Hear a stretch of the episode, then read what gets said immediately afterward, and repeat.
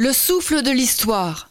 Romain Clément, Armel Joubert Desouches. Qui n'a jamais vu une Jeep? Je parle de la célèbre petite voiture militaire couleur olive sortie en 1941 des usines Ford aux États-Unis et que l'on a retrouvée ensuite non seulement sur les plages normandes, les plages du débarquement, mais partout à travers le monde. Eh bien, c'est de ce véhicule de légende dont nous allons parler très bientôt dans le souffle de l'histoire.